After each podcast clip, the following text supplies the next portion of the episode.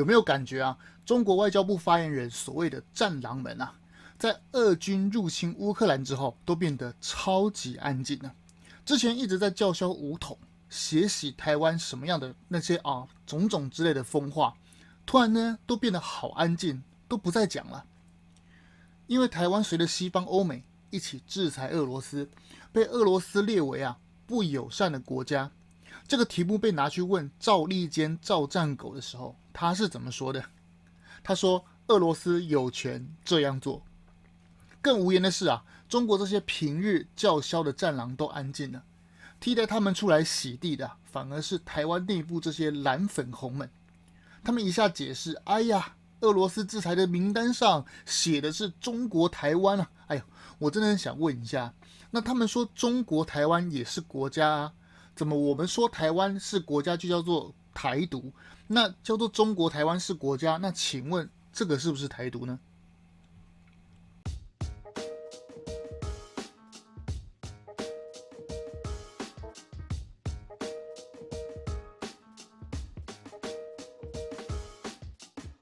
我们一起说真话，是需要让更多人知道。欢迎收听《荣耀台湾》Podcast。南韩的大选呢，刚结束，新任总统这个后任总统啊。尹锡悦用不到一趴的哈、哦、这个得票率胜选，严格说起来是惨胜，但总比我们二零零四年陈水扁与连宋啊那一次的总统大选其实还天差地远呢、当时陈水扁跟连宋那一次的选举啊，差距只有零点二二八 percent，印象中好像才差两万多票吧，啊，真的是非常的啊可怕啊，就是啊非常竞争激烈吧，衍生出许多问题啊。很多人说，南韩亲美总统上任之后会如何如何？我们先开门见山说吧，不要太早下定论了。我们必须要观其行啊，听其言。那有人说奇怪，怎么会一个亲美上台了，却却我们台湾竟然告诉我们说不要这么乐观呢？别急，我们来慢慢的娓娓道来。还记得二零二零年的台湾总统大选吧？当时那个啊韩国瑜啊就说过，安全靠美国啊。经济靠中国，这个其实啊就是南韩的最佳写照。军事上从韩战时期以来啊，到现在都是美制装备。从以前的美国军事啊的制式盔甲，到现在的萨德系统，对，就是整个啊这个刚当选这个候补总统尹锡悦说的那个那个萨德系统。其实简单来讲啊，萨德其实就有点像我们那个啊乐山铺路爪雷达那个样子。就是装下去之后啊，它的雷达扫过这个面积啊，其实可以包含整个中国华北到整个啊北朝鲜的全境内。大家都以为南韩其实是单纯的军事上靠美国，但其实事实上根本就不是啊，其实根本就是美国在控制着整个南韩的军事。韩国每年要付给美军庞大的军费。川普还在任的时候啊，就提议要涨价，就是关于韩国给的保护费，这个要涨价。讲到这个啊，就想起当时啊那些国民党人在那边讲说什么：“哎呀，台湾付保护费给美国啊！”啊，我真的很想问问你们，到底要不要看看韩国、日本每年付给美国那些真正的啊真正的保护费到底是多少？那些国民党的人到底还在讲什么？说什么？说美国为什么都不卖 F 三十五给台湾？哎，拜托。你不看看人家日本、韩国每年付多少钱呐、啊？那那台湾也要比照办理，每年付个啊几十亿的美金给美国吗？而且最重要一点就是说啊，尤其是这一点啊，就是战时指挥权啊，其实根本就是还在美军手上啊。换句话说，也就是说，当朝鲜半岛宣战的权利，甚至是朝鲜半岛发生战争的时候，最高的指挥权其实都还在美军手里啊。安全靠美国这件事情啊，其实根本就没有，对于南韩来说根本就没有谈的余地。也对了，韩战的时候啊，老美死了多少子弟兵啊，所以他的势力范围就是包含整个南韩全境嘛，怎么能说交出去就交出去呢？这其实就跟台湾啊，到现在仍然属于美国的势力范围一样，根本是不容许挑战的。前几年南韩与中国签订那个什么什么军事协同的那张纸啊。其实，其实说穿了就是南韩想要在大国之间摇摆，变出的一些小把戏而已嘛。这个小把戏啊，根本就说白了就是不足挂齿，也改变不了南韩被老美牢牢掌控的事实嘛。好，OK，讲完了，安全靠美国了，那经济靠中国呢？南韩的各行各业啊，经贸其实跟中国啊密不可分，错综复杂的程度啊，甚至远远高于外界的想象。这也就是为何好几届的南韩总统啊，其实都是亲中国的居多。很简单嘛，因为财阀要赚钱嘛，需要国家政策来服务他们手中的经济。嗯，哎，讲到这句话，是不是跟我们的台呃某个台湾的果冻啊说的话很像呢？是的。加上啊，南韩其实是由财阀控制的国家嘛，大家想想看，一个整个国家都是财阀控制的，对不对？那要控制一个总统上位，对财阀来说根本就不是一件特别难的事情嘛。加上中国的前领导人啊，江泽民，他奉行的主义是什么？他奉行的主义就是邓归江随嘛，也就是说是邓小平的经济开放原则，江泽民继续执行，闷声发大财嘛。在这个背景，在这个中国这个背景之下，南韩财阀需要找一个低成本又极富市场潜力的地方，当然就是刚刚改革开放的中国嘛。这也是南韩抢着当时啊，这也是南韩抢着跟国民党政权断交的原因嘛。因为我跟中国建交的话是有利可图的嘛。但很可惜的是，好景不长，习近平上位之后啊，转变闷声发大财的战略啊，变成四处叫嚣。打肿脸充胖子的方式去得罪所有的周遭国家，所有周遭国家就是指中国周遭国家，他所都得罪了，没错，让南韩啊也参与到这一波讨厌中国的全球流行的浪潮中，而尹锡悦啊更是啊非常敏锐的闻到这个味道啊，想要乘着这个风啊当上那只在风口也能飞的猪，这个尹锡悦啊以亲美。加强萨德系统，颠覆传统家庭，以及不时以狂人言论的市场区隔，就变成这场南韩大选他的竞选招牌。话说回来，刚刚说的这些亲美的言论啊，是都是趁着讨厌中国的风塑造的这个啊尹锡悦的这个竞选的市场区隔嘛。但问题来了，在尹锡悦啊这个真的入主青瓦台之后，到底能不能？彻底的贯彻他的这些啊选前的这些政见呢？听到这啊，观众们应该都比我还要聪明啊。其实啊，贯彻政见的这个机会啊，真的是不大。严格来说啊，应该是这么严厉的这个一边倒的这个亲美的这个政策啊，要去去一以而贯之啊，其实几率真的是不大。首先，这个尹锡悦啊，他才赢一趴而已，其实是非常微小的差距。作为常亲中国的这个国内势力啊，绝对会给他非常大的压力啊。这些能在中国能赚钱、能在中国拿好处的这些财阀与政敌啊，当然不会放过他嘛。再加上韩国总统五年一任，而且不得连任，检察官啊总是找卸任总统的麻烦，找现任总统办案来刷他们的 KPI，这个优良传统啊。再加上。刚当上总统这个尹锡悦，当然知道是怎么回事嘛？为什么？因为这个尹锡悦就是检察检察总长出身的嘛，他当然知道这个规矩。他当上总统之后，他当然是想要保全卸任之后不会被下一任不会被下一任当上总统的人清算嘛。要知道，韩国总统啊，从卢武铉、李明博、朴槿惠都疯狂的被斗争啊，轻者两抢入狱啊，重者身败名裂，甚至丢掉小命啊。我想啊，事缓则圆嘛。尹锡悦啊，这个跟刚刚当上韩国的后任总统尹锡悦，可能不会想要太刺激对手，甚至是彻底动了政敌的蛋糕吧。我相信啊，他的施政方面一定会留一手。所谓的人前留一手，人后好相见，就是这个道理嘛。再来，刚刚上台的总统啊要面对的是整个南韩的宏观大局嘛，全部的靠美国也会付出相对应的代价。所以我相信，呃，即使他选前啊是这么的亲美的这些他的政策啊，也会微微的修正他的这些政策，微微的修正其实都是可预期的。然而，在最新的南韩总统大选讲完之后，我们把焦点带回乌克兰。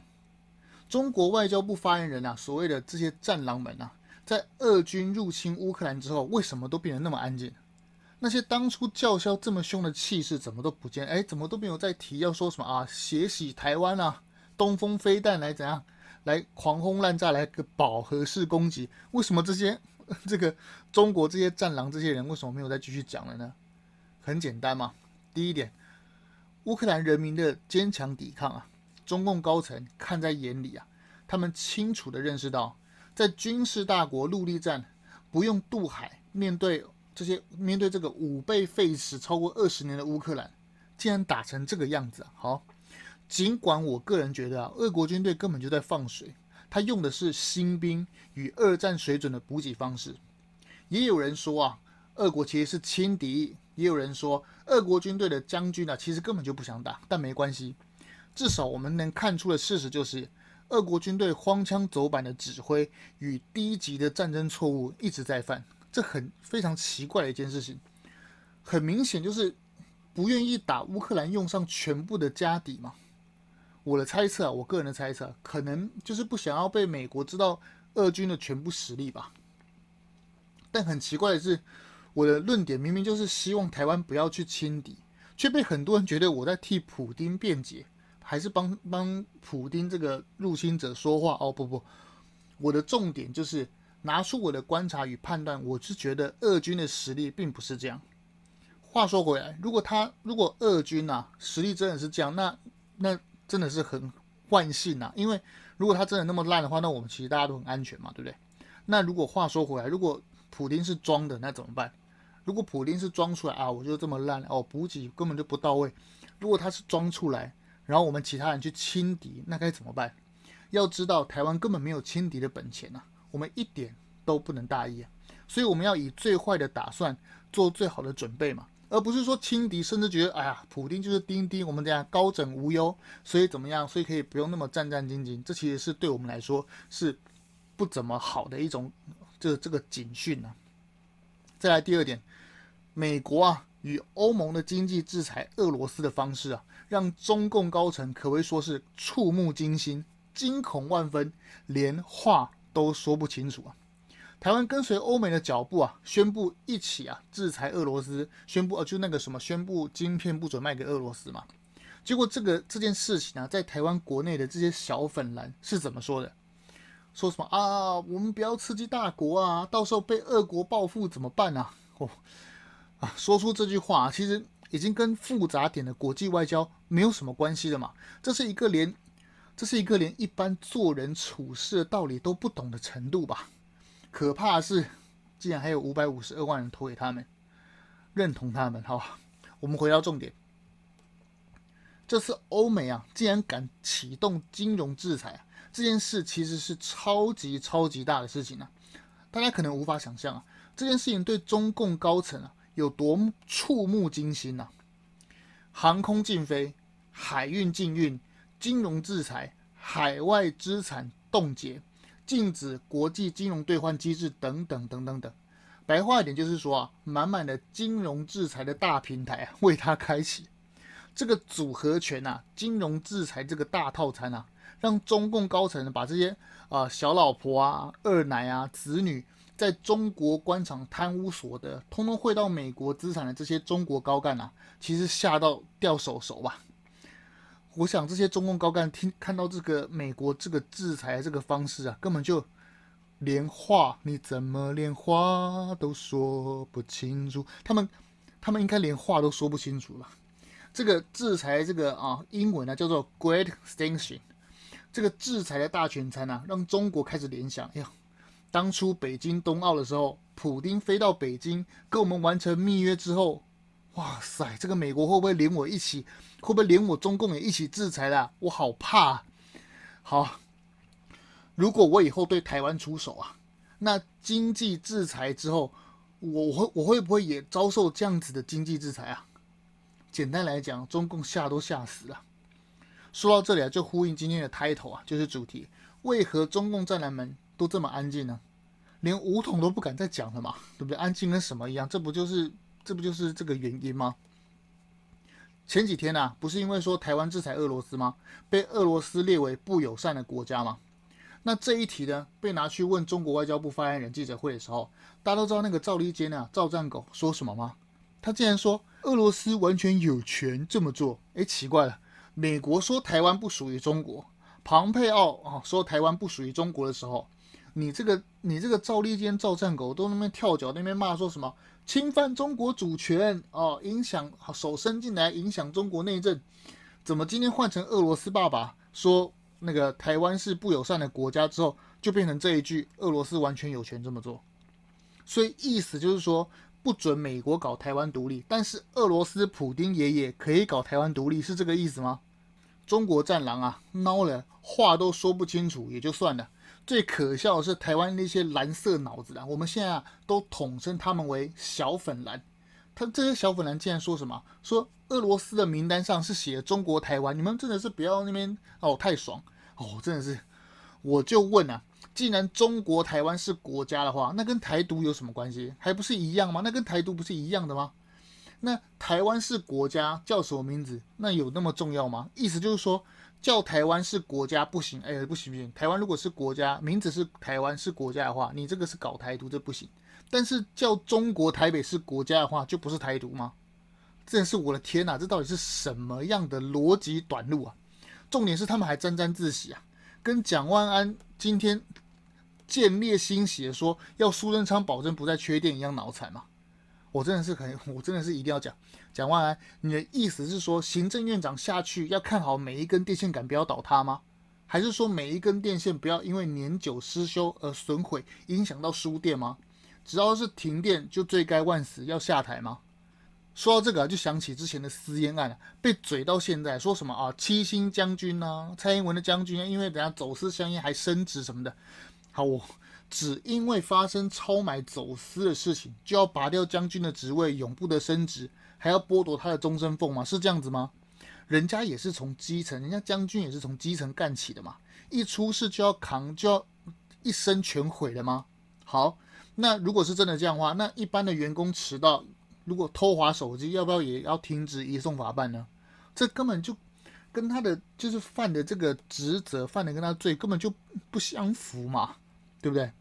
不伦不类的这个蒋万安这个不伦不类的这个质询呢，你好意思还叫行政院长承诺不停电？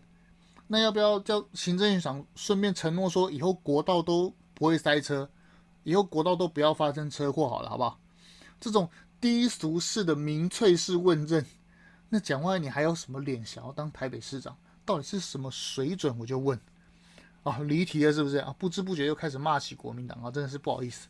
好吧，那我们来讲第三点，俄国军队啊，在乌克兰入侵战场上表现得荒腔走板，一天花费五千亿的军费啊，而中国入侵台湾花的军费显然就是一个天文数字嘛，很简单，因为俄国入侵乌克兰不用经过海峡嘛，那中国需要啊。所以中国如果要经越过海峡，那是不是要打空军、空战跟海战？那加了空战跟海战之后，那一天的花费一定超过五千亿的军费吧？这这个是不是让中国也是心惊啊？俄国军队啊，不用跨越海峡都打成这样了，他的后勤啊，十九公里的老式军卡那边呃一字长蛇阵，是不是动卡那边动弹不得啊？装甲坦克开到没油，丢弃在路边。宣传战与风向舆论都彻底输给西方。我说俄罗斯啊，都彻底输给西方嘛。军事层面怎么样算都没有胜算。很多人的论点就是说，中国封锁台湾就投降了。啊，这说什么啊？登陆作战三天就搞定台湾。好，那我们就用这个啊支离破碎的军事常识来稍微说说一下这两点到底有多好笑吧。首先呢、是封锁台湾嘛。我们来简单问几个问题啊，就可以知道封锁台湾是有多么天方夜谭啊。那么，那以后有朋友如果这样子问啊，你就可以这样子反问他哈。我们可以反问他，请问中国封锁台湾要怎么封锁？要封锁多久？是怎样？是台湾头跟台湾尾各摆两艘航空母舰，这样就封锁了吗？真的是不要就是这么可笑好吗？那那你你摆两个航母在那边，那我的船绕过你开啊不就好了吗？海很大的，好吗？好，你说啊，你说不是这样封锁，是不是？好，那我们继续问下一个问题。那请问，挂飞台湾国籍的船只靠近，中国敢开火打吗？上面悬挂日本国旗的商船经过，你中共敢打吗？你不是说封锁台湾吗？那如果你封锁台湾海峡的话，那没有应该是禁止所有船只靠近吧？那好，那我请问，如果是日本的船只靠近，你敢打吗？啊，日本敢打是不是？因为它小日本是不是？好，那今天换成是美国的船只靠近，你中国敢打悬挂美国国旗的船只吗？当然不敢嘛，你敢吗？当然不敢嘛。好，那军事好封锁台湾海域要花多少钱？有想过这件事情吗？要知道，俄国军队入侵乌克兰一天花费五千亿哦。那如果要打海空军的话，那请问一天要花费多少钱？中国花得起吗？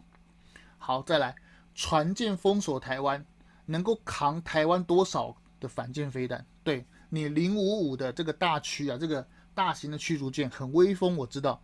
但请问你有几艘？你可以扛住台湾这些几千枚飞弹？你可以扛？你有几艘军舰？你可以扛得住这些飞弹？说穿了，封锁台湾就是好小嘛。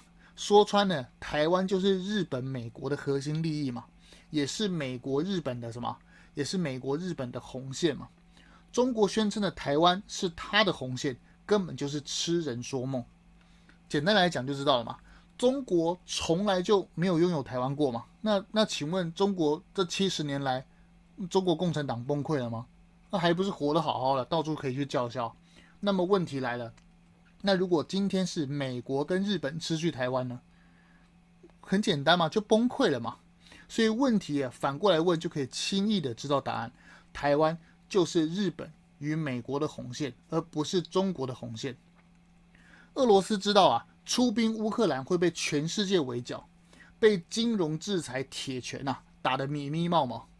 普丁不是蠢蛋啊，他当然知道后果会很惨，但是他还是要打乌克兰。所到到底是为什么他一定要打乌克兰？很简单嘛，因为乌克兰是俄罗斯的红线，是他的国家安全底线。为了不要让北约啊把刀子架在他脖子上，他当然就打了嘛，他别无选择。话说回来啊，当中国动了美国红线，动了日本的生存红线的台湾之后呢，这不就跟美国下面被踢了一脚一样吗？对不对？你开开什么玩笑？地表最大最大尾的流氓，结果你下面跟他踢了一脚。现在美国制裁俄罗斯的方式啊，就是在震慑中国嘛。我们当然不能百分之百保证美国一定会出兵保护台湾，但可以确认的是啊，一定会比修理，一定会比今天修理俄罗斯的方式，用更狠的方式来对待中共嘛。这根本就毫无疑问的吧？因为乌克兰不是美国的核心利益嘛。他都他都可以对俄罗斯制裁成这样子，何况是台湾呢？一定是制裁得更狠嘛！再次强调哈，我刚刚说俄国哈一定会出兵攻打乌克兰，是他的国家安全，是站在俄国他的思考，并不是说我去挺俄国这个入侵这个行为。很多人很多人到底是看不懂文章，还是还是什么什么正义感爆表？就可不可以麻烦一下，知道别人论点之后再来喷？我会讲。站在俄罗斯的角度去看这件事情，是因为知己知彼才能百战不殆嘛？这不是《孙子兵法》说的吗？你不能站在敌人的角度去看事情，你怎么知道敌人在想什么？很简单的一个道理嘛。如果我们总是以自己的角度去出发看任何事情的时候，都会有都会有角度的这个这个视野差，你就没办法没办法一窥这件事完整的全貌。我的用意是如此。中国为了把民族主义啊。用跟统一台湾啊，把两个把它绑定了，其实目的很明显啊，就是为了转移他荒腔走板的执政嘛，什么文化大革命啊，什么什么之类的，为了要维护啊共产党万年统治中国的合法性，于是呢，在中国外面画了一个靶，那个靶上面叫做武统台湾的这个靶，武统是啊打麻将那个武统，哈哈。对于中共来说啊，这就是一种梦想吧，要知道。梦想使人伟大，使人有动力往前嘛，让中国国内的啊这些中国人能够被这些东西吸引，有事情去做嘛，就跟当年那个大跃进去打小鸟一样嘛。毛泽东怕大家没事做，好好好。当然啊，之所以叫梦想，就是因为这个梦想太遥不可及啊，要达成的目的啊，根本就是微乎其微。所以在他达成的这个目的啊。就是就是因为它微乎其微，就很难被达成嘛，所以才可以被用来当做一个目标，让大家去努力嘛。要知道这个目标如果很容易去实现，那那谈什么去凝聚人心呢？很简单，所以五统台湾就被就被拿来当做凝聚民族主义的这个萝卜嘛。这个萝卜啊，就像是挂在马儿面前那个吊饵，让中国人啊不断的往前跑，却吃不到这个萝卜。而那个坐在马上的那个人啊，控制这个马往前跑的那个人，就是中国共产党嘛。不好意思啊，这是啊隔比较久才更新呐、啊，是因为满满最近都是乌克兰被入侵的这些新闻啊，搞得有点疲乏啊，不想要说。如果你喜欢我的节目啊，欢迎分享、订阅，并且留言告诉我我哪里可以改进的地方，让我们一起说真话、独立思考，让社会更进步。